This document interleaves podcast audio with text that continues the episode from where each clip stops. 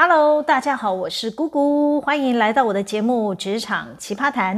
我的听众朋友呢，超过百分之五十，年龄层呢分布在二十八岁到三十五岁之间。这个年龄层的人呢，多数还不是高阶经理人。我先说，我这里对高阶经理人的定义呢，是参照公司法对公司经理人的定义，大概就是一般企业职位是协理以上的长官。包括啊执行长啊、总经理啊，还有副总经理，都是高阶经理人的范围。但每家公司给的职务名称不同，有的公司会有总裁，有的会有营运长、研发长、财务长之类的。这些职务名称虽然没有在公司法被定义到是经理人，但只要他是在一般公司有一定的签核权限，就可以被视为高阶经理人了。那我们今天要分享的题目呢，出发点其实是想帮助年轻朋友先累积自己的能力，假以时日有晋升的机会来临时呢，你除了能凭借着自身的专业之外，再加上这些关键能力，就能先领取进入高阶经理人的门票喽。诶，其实我今天要分享的都是负面教材啦，因为是职场奇葩谈嘛，当然是要谈奇葩的故事啊。请大家将今天故事的主角呢，当作是一面镜子，提醒自己，万一哪天你真的坐上了那个位置啊，千万不要像我说的那些奇葩们一样。没事，成为他人茶余饭后拿来消遣缩嘴的话柄喽。好啦，就进入主题。高阶经理人的关键能力有哪些呢？大家可以趁年轻，赶紧好好修行补上来。第一个能力呢，绝对是道德操守。我个人觉得，高阶经理人要是没有良好的品格，很难让下属尊敬。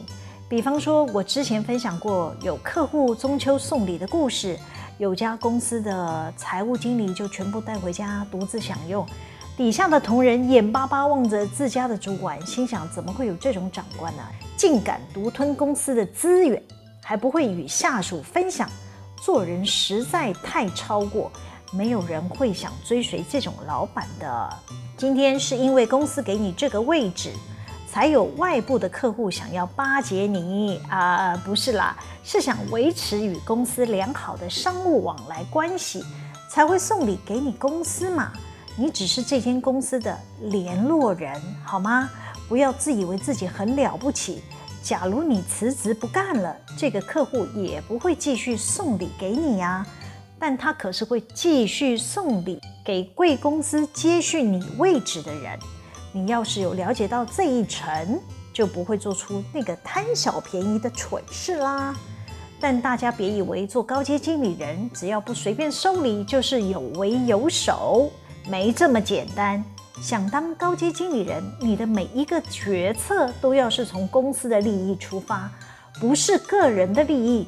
当你只考虑自己的利益，你就会做出偏离公司治理的决策行为。倘若还碰到搞不清楚状况的老板，不就是将这家公司导向衰败灭亡的道路吗？我先说个故事。有家公司有个高阶经理人，我先给这位高阶经理人起个代号，称呼他为 J 先生吧。他想让自己找不到好工作的儿子到他们的公司里上班，但 J 先生又不是公司的董事，不好安插自己儿子进来，怕人说闲话。就引荐了一个小公司的负责人来找他们家老板谈合作，说要一起共同开发某某土地案。所以呢，双方就成立了合资公司，由 J 先生当总经理，他就能直接把自己的儿子塞进去。这种合资的小公司啊，资本额都不多，大约五千万以内就可以搞定。因为金额很小嘛，也不需要经过董事会。J 先生。就钻这个漏洞，刻意让外部的合伙人持股五十趴，这样双方都互相没有控制权。J 先生还告诉他的老板说，这个合伙人啊，开发能力有多强多强，之后呢，可以帮自家公司创造业外的收益，可以赚多少多少。他的老板不疑有他，就想只不过是出资两千五百万而已嘛，就给 J 先生试一试吧。谁知啊，他家的老板投资的股本才一汇入这间合资公司，那个合伙人就立马临走去还他私人的债务了。，J 先生虽然挂名那家合资公司的总经理啊，也不管对方临走前有没有去投资买地，或是用在某某业务推展，反正合资公司定期有发给他儿子薪水就好了。等到合资公司的账户都没有钱的时候啊，大家才警觉，诶，似乎被这个合伙人给骗了。哎，他家老板呐、啊，就赶紧亡羊补牢，找母公司的管理单位去把这个合资公司的财务啊、营运啊等等的工作拿回来。会计师呢，也要求所有合资公司的管控呢，还是要母公司来掌控。毕竟两千五百万也都是股东的钱嘛。但 J 先生把儿子安插在这家合资公司底下，担心自家儿子任用的薪资会被摊在阳光下，左闪右躲的，就是阻止他们母公司的人资插手管这家合资公司。哎，你越是阻挡，越是起人疑窦，公器私用也就算了，公私不分的人，未来是要如何担当企业的重任呢？那我第二个推荐养成的能力呢，是看懂财报的能力。要当一个高阶经理人，一定得要看懂自家公司的财报，你才能从中间找出问题，做出正确的经营判断。我举个财务知识不足的高阶经理人闹笑话的故事，他还是顶大的博士毕业的哦。就我有个同事 W 先生吧，他除了自己带领的事业部门之外，还兼任一家子公司的总经理。之前啊，他的子公司要做年度预算的时候，他为了要让自己带的子公司年度营收好看，竟然异想天开，想把底下的人员都挂回给母公司。讲白点，这就是吃母公司豆腐啊！就变成他带领的子公司只有单纯的营业收入，没有聘用员工需要付薪水喽。国税局会认为这家公司是纸上公司吗？或者是母公司有做假账的意图吗？想要透过子公司来虚增营收吗？不然怎么可能没有聘用任何员工，却有营收带进来的道理？总要有人去下订单买料吧？买的料进来，公司也得要有人验收嘛。再把货拉到仓库，也要有人管理吧？难道这家子公司都是幽灵喽？我就好意提醒他说：“哎，你这个预算有问题哦，而且对你子公司不利。”他一脸不屑地问。哪里不利啊？我就说了，因为你有营收进来，其他的管销费用又很少，会造成你的公司净利上升，就要多缴税啦。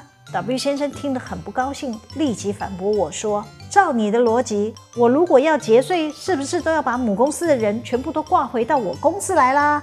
我有点惊讶他的不理性回应啊，我就说：“你负责的子公司会不会缴到税，取决。”你们做了多少营收？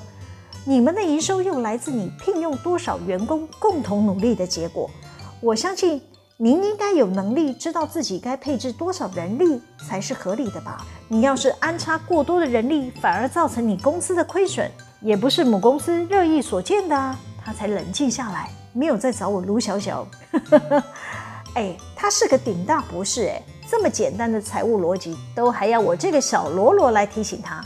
是不是让人捏把冷汗啊？所以想要进阶到高阶经理人，懂财务的能力绝对是重中之重。那我推荐第三个能力呢，是解决问题的能力。我在职场认识很多各个领域的高手，但碰到跨领域的问题，他们通常不会整合，不知道该用什么方法解决企业面对的问题。其实企业经营从来就没有简单过。都是从一次次的经验中学习到教训，才能累积解决各式各样问题的能力。要想当高阶经理人，就是要先承认自己一定有不足之处，再放下身段去倾听各个专业领域的意见。要先弯身学习，才能在一次次的经验里蓄积自己的能量，可以快速找出对企业营运最佳的解决之道。我再来分享我的同事 W 先生的故事。我对他解决问题的能力只有四个字可以形容：瞠目结舌，让大家雾里看花，不知道他是傻还是太聪明想取巧。总之就是反而让自家的企业陷入不利益的险境。怎么会是合格的高级经理人呢？话说这位 W 先生，他负责两个事业部门，分别是 A 与 B。彼此是同一个产业链上下游的关系，但又不是前后直接相关。怎么说呢？B 事业部门不是 A 的客户，他们中间有一个外部的厂商，叫做 K 公司。这个 K 公司才是 A 事业部门的客户，但 K 公司同时也是 B 的供应商。如果 A 事业部门想要达成销售的目标，没有订单的时候，W 先生就可以透过 B 部门下单给 K 公司，再绑定 K 公司一定要买 A 事业部门的产品。我知道大家听到这里一定会觉得灰溜溜啊啦，很想问说，姑姑姐，你的意思是从你家的右手换到你家的左手吗？是啦，就是这个意思啦。我是觉得组织这样分工很奇怪，应该要安排两个不同的主管。才能做到监督与控制嘛。偏偏我家老板呢想省钱嘛，他说只要能控制 K 厂商一定要买我们家的 A 产品就好了，不一定要多聘一个高阶主管来带领啊。但我认为，当我们采行利润中心制度，事业部门负责人要是有私心，啊不就给他们有上下其手的机会吗？果不其然，就被我说中了。就有一次，这个 K 公司财务周转不灵，欠了 A 事业部门的应收货款，已拖了好几季都没有交付给我们，当然就被我们的会计师查账追问啦。呃，你们是不是有循法律途径进行催收啊？那 W 先生都没有办法正面给答案。某一天，W 先生就通知他管辖的 B 事业部门的采购，要下一批订单给 K 厂商。而且呢，还得要预先付款给这个 K 公司。当然，这不是我们正常会做的交易行为。通常正常的企业付给厂商的应付货款是拖越久越好啦。哦，我先说，我不是在这里教大家要当 OK 哈，我只是传达一般企业营运的做法。我们制造业应付的账款天期呢，大概都是九十天，算是很合理的。很少企业呢会去做预付款，这对公司现金周转不利嘛。通常会预先付款的，除非是这个料源叫做奇货可居啊，你的竞争对手呢都在抢，那我们如果不先付钱，就会拿不到料啦，没有料就没有办法生产啦。像有这种情况的制造公司呢，是绝对不适用在我说的这个 B 产品的事业部门。那这位 W 先生呢，就说服了我家老板说。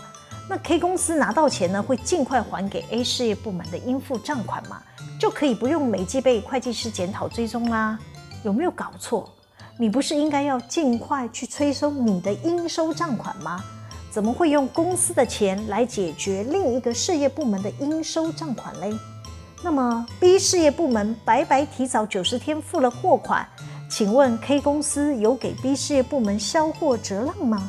可能有人听到这里会提问：姑姑姐，你家 B 事业部门有需要跟 K 厂商买货吗？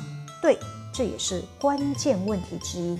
正巧我们的 B 事业部门暂时都用不到 K 厂商的料，但 W 先生会跟你讲哦，反正我迟早都会用到，可以先买进来囤货啊。下回啊，如果不急着用，为什么现在要买呢？还要预先付货款，那公司的现金不就全部压在存货上面了吗？偏偏这些来自 K 厂商的料源，会因为存放的时间越久，就会有跌价损失的风险。W 先生个人只为了帮 K 公司还清 A 事业部门的账款，有必要这样牺牲整个公司的最大利益吗？是不是觉得这位 W 先生是起喵气啊嘎布的嘞？这不是合格的高阶经理人会做的事啊！我推荐第四个关键能力呢，是要有胆识与开放的胸襟，要能包容各种不同的意见。这个能力不好养成，但如果年轻朋友想要挑战高阶经理人的大位，得要好好修行与锻炼自己，学习做个有容乃大的人。心胸狭隘也会限制自己的思维，遇到企业问题容易见树不见林。没有宏观远大的想法，可以找到帮助自家公司永续经营的方法。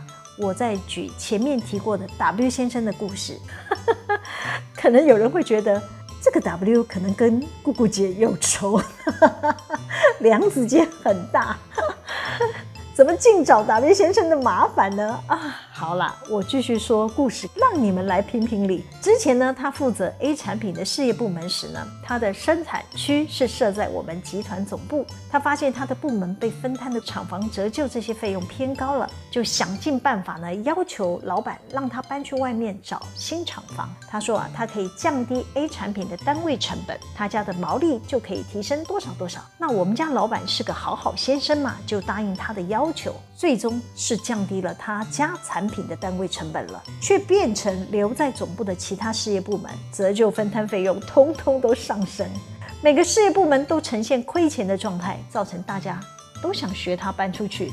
这种只管自家产品的利益，不顾整体公司的利益，最后还是要总公司盖瓜承受。简单讲，就是一家公司营运的成绩单就只有这一张财务报表。倘若最后的营运结果是个负数，对他有什么好处呢？想当企业的高阶经理人，要有肩膀，应该要共同扛起公司的责任嘛。比方说，你找出公司折旧摊提科目的品项，逐一检视有没有机会降低公司的折旧费用，利人又利己啊。像这样自私自利的高阶经理人，还想要更上层楼当集团的总经理，我是觉得，倘若老板把就爱狗丢拉吧，我能说什么呢？好啦，今天的故事先分享到这里。喜欢我们的主题吗？可以帮我们留言、按赞、分享、订阅。每周日都会有更新的内容上传哦。FBIG 会晚几天，请大家要记得追踪我哦。谢谢大家的收听，我们下次见喽，拜拜。